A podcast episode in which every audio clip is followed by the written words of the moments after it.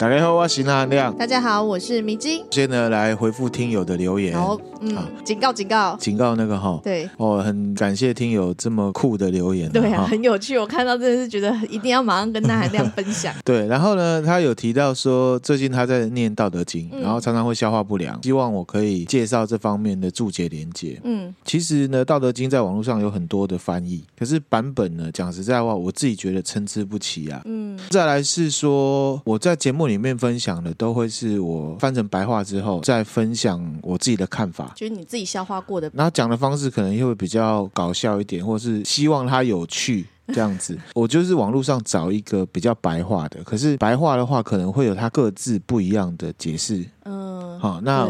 我还是尽量把它找出来分享给大家。好啊，大概是这样啊。感谢这位听友，谢谢你。呃，还有一位听友，他说呢，超棒的，嗯，朋友介绍听一次就上，超推，大家赶快推荐给你朋友哦。哎，不过他有希望我们音量可以大声一点。有有，这几天那含量为这件事情很苦恼。啊，我喷了一些钱啊，不知道会不会比较好。那变大声，可是不知道音质会不会变化。那听了之后，我再问大家觉得怎么样？好。那如果效果不好，我可能会回复原本的设定，然后再来想办法怎么让它大声一点。讲话大声一点，我很苦恼啊，真的，很苦恼，很苦恼。我弄了一整个礼拜，然后呢，又花钱又花时间，然后已经没有时间准备主题了，然后又在弄这个，弄得很焦虑，很焦虑啊！希望出来呢是好的结果。嗯，大家可以再给我们那个反馈。对，那再来是说有一个听友，他给我们五星，然后他的标题是七三一部队，嗯、然后他认为说日本还是没有彻底认错。嗯、那他说呢，慰安妇还是没有得到一句道歉。嗯，这个确实是啦，因为战争呢有死亡的人或受害的人，因为受害人有分很多种，也有包含慰安，嗯、有韩国的，有中国的，也有台湾的，还有各个国家。嗯、这位听友说的确实是的，就是、这个是很沉重的事实。那、呃、再来是说，就是有听友说呢，啊，这个也是神秘体验。嗯，他是听了这个香巴拉之后，他留了一个评论，然后呢叫香巴拉心得。他说我们在讲到香巴拉的时候，有讲到僧侣那一段嘛，嗯、然后就想到自己几年前刚接触灵学的时候，然后虽然开始只是因为看的漫画啦，嗯，他就想说能不能真的借由打坐让自己得到什么特殊能力之类的。嗯，啊，可是有一次打坐的时候，真的好像有意会到什么，感觉到什么。哇，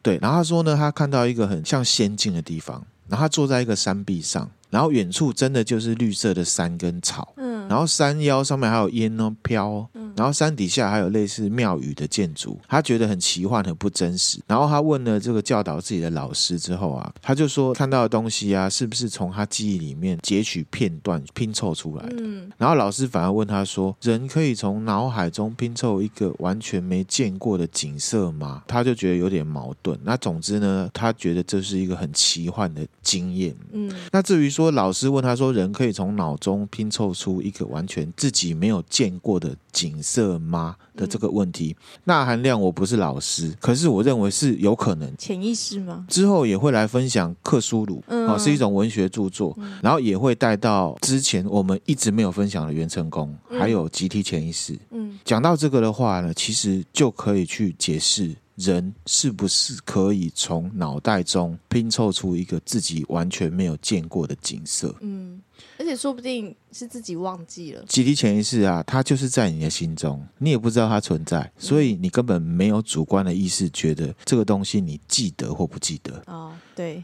所以呢，这个体验我觉得很酷啦，啊！我自己是觉得用学理也可以解释，嗯，当然就是一个看法，可以分享给大家。嗯，也有一些呃是赞助我没有留名字的，我们感谢感谢。那这一集呢，分享到这边有点长了。你每次分享完听友的留言，就会说啊，这分享到这边就有点长了啊，真的是有点长啊。那我们就进入呢正题，井口真理子。嗯，迷津知道井口真理子吗？我知道。嘿，他是一个来台湾念书吗？他是来台湾自助旅行的。哦，自助旅行的一个日本人。然后遇上了不好的事情。对。好，那现在就来讲哈。好。井口真理子呢，她是一九九零年四月二号，嗯，来到台湾。她来自助旅行。当年呢，她是呃一个大学生。日本呢，御茶水。女子大学四年级的学生，嗯、她当年二十三岁。然后呢，这个御茶水女子大学在日本评价是蛮高的。嗯，啊，有人会说她是女生版的东京大学。哦，对，然后日本的第一个女医生也是从这里出来的。哇，好，所以这个学校算是不错，所以她也算是名校。那她为什么会来？哈，因为她大学时代的社团是中国研究会，嗯，她想要研究东方或者是中国的文化，嗯嗯，好，她就来，她成绩也不错，而且呢，因为社团研究的关系啊，她也了解到学到一些基础中文，嗯啊，不过呢，不是那一种很流利的类型。之前呢，她其实有计划，她是四月二号到四月十八号桃园之后到台北玩，然后再往南。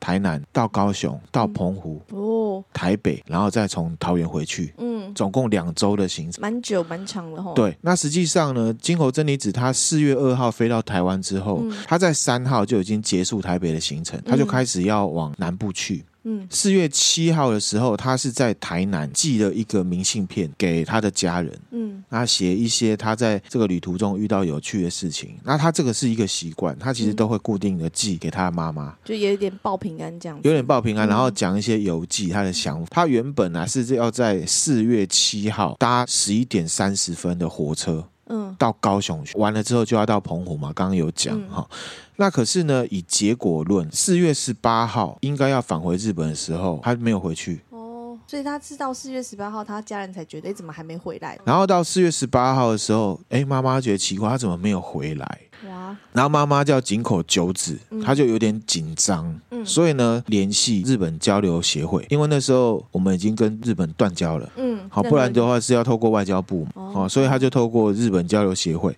四、嗯、月二十五号的时候，他到台湾，嗯，然后向呢台湾的警政报案，哇，还要过来亲自报案。井口久子来之前，台湾方面已经了解到整件事情的状况了，因为他没有出境嘛，嗯，在来之前就已经开始查，而且这个是涉及到国外人士，嗯，所以警政署很早就已经开始在调查井口真理子的行踪。嗯、那他们首先做的呢，就是调阅出入境记录，他就确认他没有出境。嗯，没有出境就代表什么？他还在台湾嘛？在台湾。这样子，警方就觉得啊，这现在错赛啊。那时候就觉得不妙了是不是？不妙了，对，嗯、一定是不妙了。那时候台湾警察算是非常认真的在调查井口真理子来到台湾之后，他到底发生了什么事，嗯、还有行踪啊。嗯、调查的结果是说，井口真理子他四月二号到台湾啊，三号不就是玩完台北了？对，然后就搭车南下。嗯，七号的时候寄了明信片嘛，对不对？嗯、原本是预计要搭十一点三十分的火车到高雄。嗯，那时候台南市的警方他判断真理子应该是在高雄失踪。嗯，我刚刚讲的这一大段，对不对？对，其实已经过了三个月了。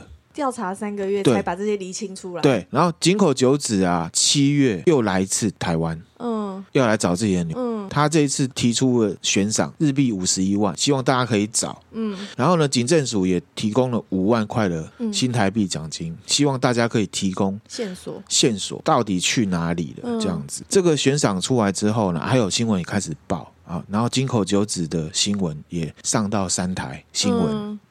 大家都知道这件事，有一个日本女孩子在台湾不见了，了开始就有一些未经证实的消息开始报到警察局这边来。嗯、譬如说，高雄市的外事科接获线报，有人说呢，他知道井口真理子已经被杀了，啊、然后尸体呢被埋在台南县新市乡的一个公墓里面，那个墓碑上面还刻了一个名字叫林佳慧，就是要鱼目混珠就对了。这么仔细、这么详细的一个爆料，高雄市警方赶快就联络了台南县的警察局永康分局。嗯赶快去调查，结果呢？他们忙翻了，去查所有的公墓，嗯，上千座的坟都没有看到什么林家慧，林家慧也是蔡奇阿美啊，反正就是都没有找到，嗯，所以呢，井口九子他又回去了，嗯。天呐，失望都没有找到，妈妈已经心急如焚。一般来讲，七八月就是日本旅客来台湾的旺季。井口真理子这事情传出去之后，本来在旅游指南上面写说台湾是一个治安很好的地方啊，哦，人民很和善啊，很乐意帮助外国人，什么就失去光芒。而且甚至当初那个日本航空啊，本来预期就是在那一段时间推广。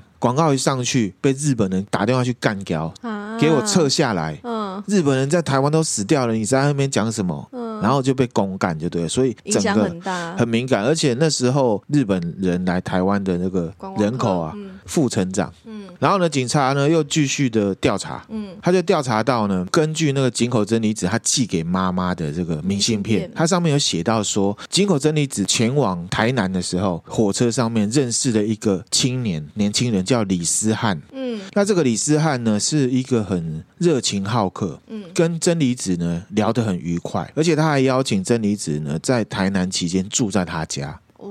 真理子也答应，所以呢，在四月五号、六号两天台南的期间，就是住在李思翰家里面。嗯，好，然后呢，在明信片里面也提到说，真理子她曾经在台南认识了一个老人，那个老人还带她去逛台南市区什么的，反正就是很 nice。七号的时候，这个李思翰带她去搭火车，这个李思翰他还特地请售票员啊照顾这个真理子。嗯，啊，结果就好心做坏事。为什么？因为他是警方所知最后一个接触真理子的人，嗯，所以他就被列为最大嫌疑人。嗯，很正常啊，很正常，对不对？嗯，可是其实不是他，他就是一个很 nice 的男生而已。好吧，我刚刚也一度怀疑他，因为对，这很正常。对，因为还邀请到他家住，然后一个男生一个女生，就觉得他意图不轨。对，就好心做坏事。嗯，他当初啊被警察限制出境，嗯，日本还有台湾的媒体啊，全天候跟踪他。哇塞！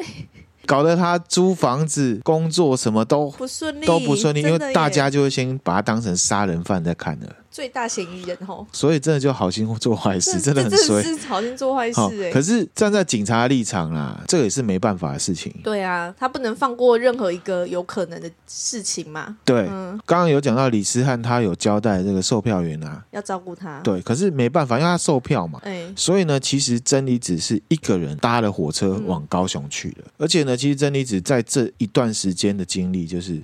台湾人真的很 nice 啊，所以他也觉得啊，他一定可以照顾自己啦。嗯，那他到了高雄之后呢，到底去哪里了？嗯，那最后一个跟他接触又是谁？嗯，好，到底是？那警察其实都在拼命的找，因为这个压力很大。那时候监视器也都还没有那么没有那么多，嗯、对，那就在高雄市的火车站那边找来找去的，然后呢还盘查。可是你知道火车站就是人来人往，对啦，好。没有线索就陷入焦灼，嗯，一直到十月的时候，嗯，台北市基河路的水沟里面有发现了一具这个穿着黑 T 恤、黄短裤的女生，而且短头发，因为金口真理子她是短头发，给你看一下。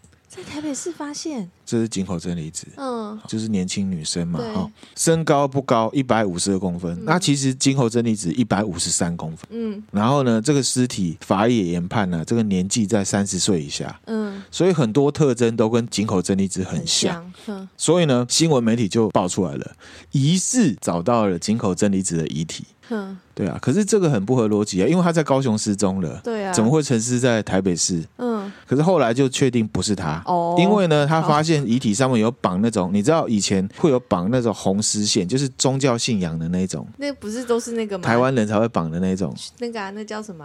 就是要求爱情的那种啊，那类似有点像是，或者是保护嘛，保护身符那种红色的线，再来一些其他的证据，确定他是台湾人。对，所以不是井口真理子。嗯、那这样其实警察也很失望，因为他们想说啊，说不定漏掉了什么啊，真的出现在台北，结果都没有。然后呢，嗯、媒体狂追，然后又是国际之间的事情，警察压力是霹雳大的。嗯，警察就研判，或者是呃坊间呐、啊，就在传两种说法。一种说法是说金口真理子已经死了，嗯，埋在台南，好、嗯，所以才会有那个都市传说，说什么有一个林家慧的墓碑。另外一个就是，其实也是很合理推断，就是说呢，真理子被诱拐了，然后被抓去卖淫了。哦，人蛇集团抓走了，这样子。真理子人在哪？尸体也都没有，只知道他人呢到了高雄，不见了，真而且不确定到底有没有上火车。嗯，只是研判说他可能自己上火车了。哦，因为他最后李思翰是送他到火车站嘛，那他到底有没有搭对。踏上去？高雄的警方当然就是假设他有上火车来查嘛。嗯，嗯。好，这时候高雄警方啊有收到一个目击者的证词，嗯，他说呢有一个计程车司机懂一点点日文，这个刘姓司机曾经带着一个日本女孩子回家，嗯，然后在那之后呢就没有人再见过那个日本女孩子，嗯，然后在过了这段期间。间之后，这个刘姓的司机曾经向自己的姐姐借钱要买新的车子，因为他计程车司机。嗯，然后他直接跟姐姐讲说，因为这台车子曾经载过死人。哦，这很明显吧？好，就很明显嘛，对，啊、对不对？那这一个刘姓的计程车司机，他全名叫做刘学强。嗯，他当年三十五岁，都没有任何线索。然后听到这样子的线报，乡野传奇的感觉，那他也不敢。贸然行动，贸然行动。他们呢，就先观察这个刘学强，嗯，然后呢，根据地缘关系，慢慢的背后去查访，嗯，然后有确定到，就是说刘学强曾经丢过一个床垫，还有一包重物。哦，警察就向地检署啊申请搜索票，嗯，约谈刘学强，嗯，被拘捕传讯到案的刘学强啊，看起来很害怕，而且看起来很累，嗯，这边就有一个奇怪的灵异点，嗯，警察要开始问他的时候，刘学强开口第一句话说什么，你知道吗？什么？他说今天几号啊？过到不知道今天几号？对，过到不知道今天几号？为什么呢？知道吗？因为刘学强他曾经到庙里面去求神问卜，嗯，那庙祝跟他说三月四号是他的大关，嗯，这个关如果躲不过的话，你会坐牢。就那天真的是三月四号，就是三月四号。他们他们那个搜索票开的就是三月四号，他们是早上的十点拘捕这个刘学强。嗯，哎，三月四号这样子也是距离他已经快一年了，已经快一年了。很悬，很悬哦！这是刘学强自己讲的哦。刘学强知道是三月四号之后，马上就崩溃了。嗯，直接承认是他杀了井口真理子。嗯，好，他呢，首先讲说尸体是埋在高雄自己家的后院。一下子又改，他说其实是埋在小港。嗯，警察呢就到处挖，而且无功而返，都没有挖到，没有挖到。天哪！然后因为呢，这个刘学强啊，警察觉得他应该有精神的毛病啊。嗯然后呢，三月五号就移送到地检署了。警察呢侦办到现在啊，就只有刘学强这条线看起来比较像样、比较具体，嗯、而且他还承认了，对不对？三、嗯、月五号，刘学强就以杀人毁尸这样的罪嫌，有没有送到高雄地检署？嗯。然后有一个检察官叫王登荣来讯问他。然后刘学强这时候他又反反复复哦，他说他不认识井口真理子，啊、问不出结果，所以就拘留了。嗯。你知道去到这个地检署就要戴手镣脚铐，对然后因为怕手镣脚铐会铐到人的脚，嗯，所以呢上面会缠布条，嗯，保护脚踝。他呢就用这个布啊上吊自杀。哈。他是上吊自杀，后来有被救回来。Oh. 那专案小组呢，在接下来时间呢，一直想要从他的口中呢，井口真理子的相关的事情。对啊，人这尸体都还没找到哎。对，然后刘学强他颠三倒四，嗯、而且逻辑都不通。嗯。不过警察最后还是问出了他跟井口真理子呢相遇的过程。嗯嗯。那刘学强说呢，他当时是在高雄中学的附近啊。遇到井口真理子，嗯、那因为刘学强会讲一点点的日文，嗯、所以就上去攀谈。那井口真理子呢，就请刘学强来帮他找便宜的旅馆。嗯，那刘学强呢，就想要招待他啦，约他到家里面来住。中午晚上啊，都是请井口真理子吃饭，还带他去澄清湖玩，嗯、然后还送他东西这样子。哦，台湾人真的很好客哎啊，以刘学强这例子，我觉得不算是好客的哈。对了，刘学强有很清楚的交代，相识当天他们去哪里玩，譬如说还去了大同百货，然后还吃了一些小吃，然后晚上九点才回到刘学强家里。嗯，好，那刘学强家里面小小五平而已，那他就把床呢让给了井口真理子。嗯，然后刘学强在打地铺。刘学强说，井口真理子写完给家人的信之后，大概十点就睡觉了。来啦，警察就问说，那你为什么要杀他？对，重点为什么？那警察的想法是说，一定你是想要占人家便宜嘛？嗯。可是呢，刘学强呢，马上否认。嗯。那警察心里面就觉得这很荒谬，那好可怜，你干嘛？那你杀他的动机到底是什么？对我自己猜想，其实刘学强他应该是想要以精神异常来脱罪。哦，他当时会这样讲。对，那刘学强讲什么呢？被问到动机的时候，他说在四月八号的凌晨，嗯，他睡到一半，突然间从梦里面惊醒，嗯，无法控制自己，就拿了十字弓朝着井口真理子的太阳穴射了三箭，嗯，然后他看到，哎，射了三箭，为什么井口真理子还在打呼？所以又补了一箭，所以他总共射了四箭。嗯，确认井口真理子死掉之后，他就用柴刀把真理子给分尸了。嗯，然后说法真的是蛮像是精神病哦。然后呢，骑车把真理子随身携带一些背包啊、行李丢到垃圾车里面去。嗯、回家以后啊，他把真理子的尸体绑在机车上面，嗯，骑到台南市区，嗯，把真理子的身体丢在一台那种垃圾子母车，你知道，就是一个。很大的一个，然后再把他的头呢丢到路边的一个垃圾袋里面，然后再回高雄。在路边，好，好，那警察觉得很奇怪，嗯、为什么被射了三箭，要不就直接死掉了，要不就是一定会痛到醒过来。对啊，好，所以呢，对这种证词，警方觉得不可思议啦。又因为呢，之前这个刘学强的供词啊，颠三倒四，然后警察到处乱跑，嗯，所以呢，对他这个供词，他警察也是听而已啦，嗯。而且觉得呢，刘学强一定有所隐瞒，因为每一次侦讯，刘学强都有不同的杀人版本。嗯，可是同时又有透露一些他们查证是真的讯息，所以就真真假假，说谎高手，说谎高手。嗯。后来呢，警察他们呢就换了个方向，在一九九一年三月七号的晚上，嗯，刑事局第六组的组长有一个叫王家如的，他想要改变战术，嗯，他一个人呢去审讯刘学强，嗯，因为以前讯问就是比较凶嘛，对，他这一次呢就跟他动之以情，跟他聊天，哦，刘学强才终于讲出一个稍微可信度高一点的自白版本，嗯，在一九九零年八月的时候，嗯。刘学强曾经去到医院的精神科去求诊，嗯，目的是什么？你知道吗？就是为之后做准备嘛。他目的呢是要证明自己没有神经病。嘿，很奇怪，对不对？对啊。而且过程里面啊，医生诊断完之后，刘学强就拿了一把刀，嗯，威胁医生，跟他说：“你不可以跟任何人透露我有来过，我有来过细节，因为他不想让人家觉得他是疯掉了。”嗯，很简单嘛，因为他之前已经经历了灵异现象了。哦，可是他又不想让人家知道。嗯，你说他疯掉，我自己觉得并没有。他就是被灵异现象搞得精神错乱这样。对，然后呢，这个门诊的医生后来又有受访。他说呢，刘学强确实有轻微的什么被害妄想症，嗯嗯，他会扩大自己的恐惧。可是即便是这样子，精神学家有一些专家，譬如说，呃，有一个杨宽宏医生，他说，即便刘学强有妄想症的倾向，嗯，这也不代表呢，他就是精神病患，嗯，就是有一点点倾向，嗯，了解。刘学强他跟王家如说，有刘学强自己啊，跟老婆的感情不好。在分居，嗯，然后有一个小孩，他担心自己一个杀人犯的情况，嗯，会让自己的小孩呢以后不好过。不是，那做之前为什么不想呢？我觉得这个也是他的一个讲法而已啦。哦，那这样聊完之后啊，嗯，新版的自白是怎么样？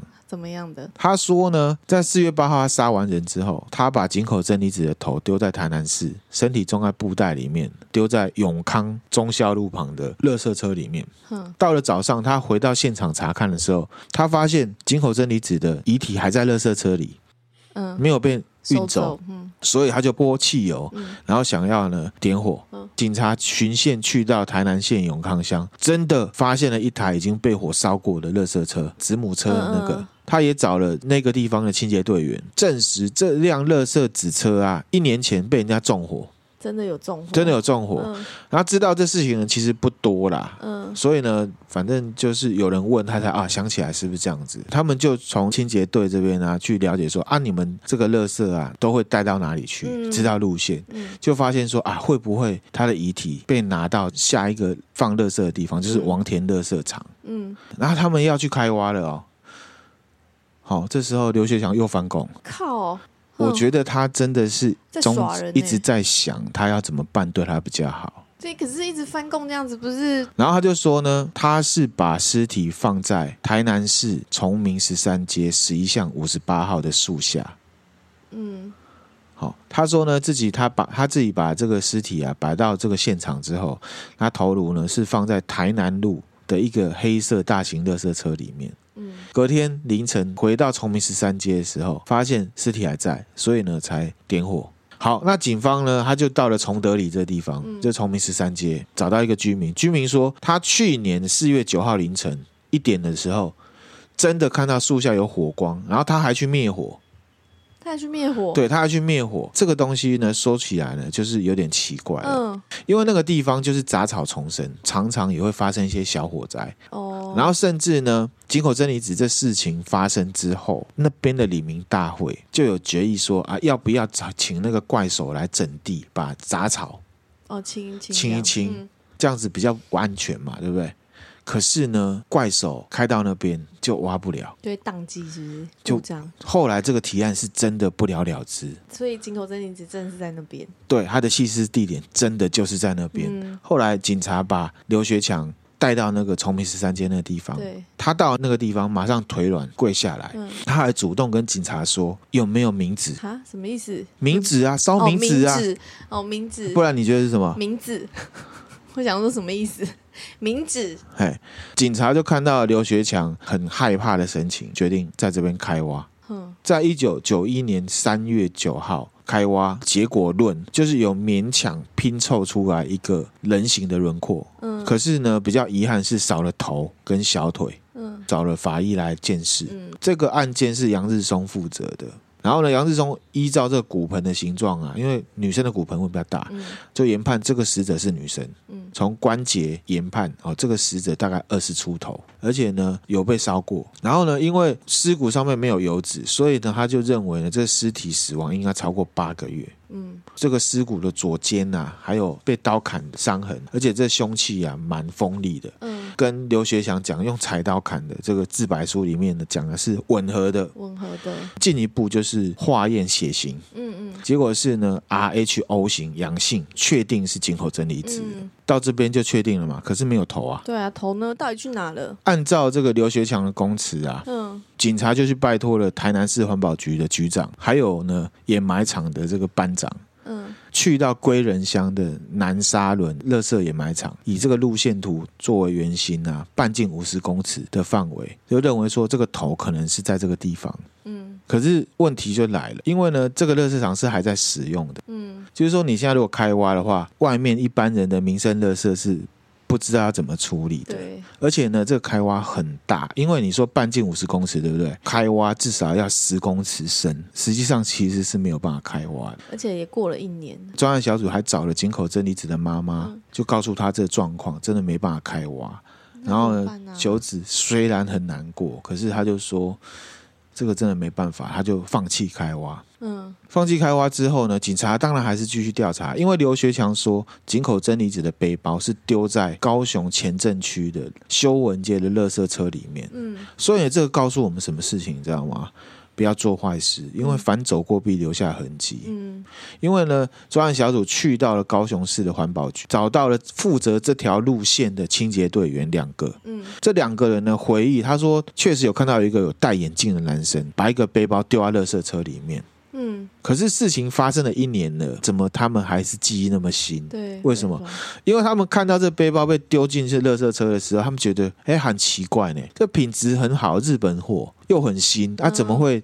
就丢掉。嘿，他们想要去拿，可是因为机器在动嘛，晚了一步。可是他们有把里面掉出来的手电筒、雨伞还有瑞士刀捡起来，捡起来带回家了。嗯，他们自己用。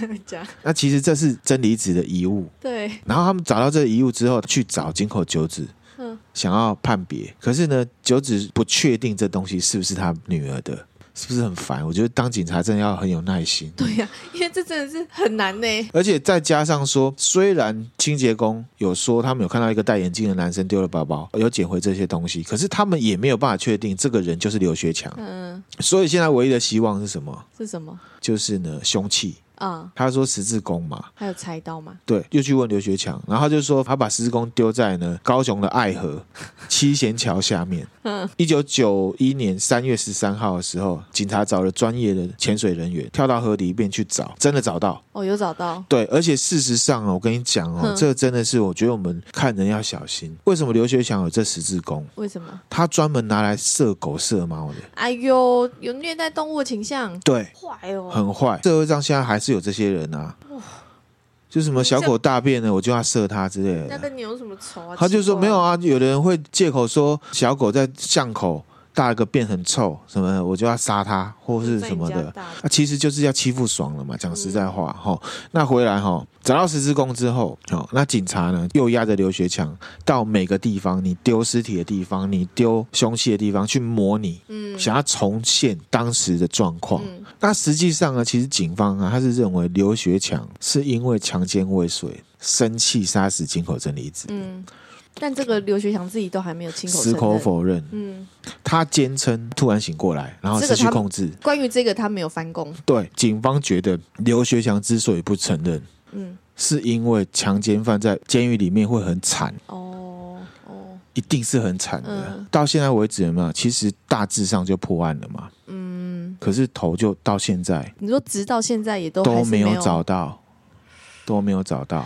一九九一年的十一月二十四号，高雄地方法院依照杀人跟遗弃尸体罪判刘学强死刑。嗯，可是因为刘学强符合精神异常的减刑条件，所以无期徒刑，褫夺公权终身。可是他不是去精神病院检定，他并不算是有精神病。可是他有被害妄想症，轻微的，对，这样也可以，这样也可以。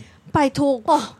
法官在干嘛？对啊，没有判强暴是因为没有证据。证据。那我自己个人认为啦，刘学强说自己突然醒来，无法控制自己杀人，这个很像我们很久以前分享凶宅的时候，那个小罗纳德有没有？嗯。他说他醒过来之后，听到一个谜样的声音，叫他去杀人。嗯。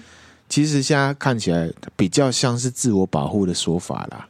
一来声称自己疯了，罪会比较轻。嗯，二来就像我刚刚讲的，强暴犯进牢里完蛋了。嗯，大家你知道刷马眼吗？我在死牢的日子，以前陈松勇演的，嗯，它里面就有一幕是刷马眼。刷马眼，男生的生殖器官，那尿尿的那个洞、嗯、叫做马眼。哦，然后他拿那个牙刷，哎呦，刷马眼。哇塞！对哈，所以呢，大家有这种强暴想要侵犯别人，自己小心一点。嗯，你被抓进去关。你不要以为处处罚就这样，你进牢里应该会很惨，会有别人对惩罚你。记得马的眼睛啊，要保护好 哈。回来哈，那以男生的角度来看，或者是不专业、不负责任的推测，比较合理的状况，应该是他本身的精神状态不佳，嗯，加上求欢不成、起屁脸、行凶几率是比较高，嗯，又或者是什么？有没有可能真理子是被他胁迫到家里的？这又是另外一种可能吼，谁知道他是？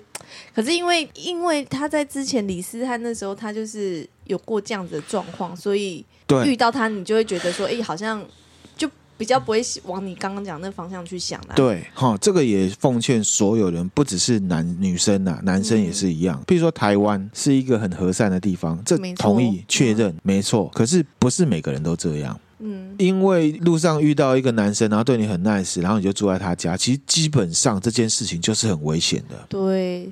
真的好，这奉劝大家就是，我觉得防人之心不可无。嗯，不论你是在一个多么和善的国家，对，去到哪里都一样。对，陌，陌生人你才认识没几没多久，而且又异性，很危险，很危险。同性也一样啊，现在同性也一样啦，对，或者说都一样。异好了，好，OK。一九九三年五月三号的时候，井口真理子的遗骨在台湾火化，然后有妈妈带回日本。嗯，所以呢，这个案子就结束了。嗯，那这影响就是什么？光光复成长嘛，嗯，好，不过现在这次看起来没什么大不了了，啊、因为武汉肺炎一出来，全球的全球的负成长，嗯、这边就有灵异点了，对，好，有这个阴魂不散的灵异传闻，嗯，这就上次我讲到说，为什么我会想到，嗯，破案之后啊，其实很多灵异传闻就传出来了。第一个是什么？警方呢发现，在刘学强的计程车还有他的住处，贴满了各种佛像、佛经标语。而且他经常晚上在那边做那个晚课，嗯，而且刘学强他还跟家人说过，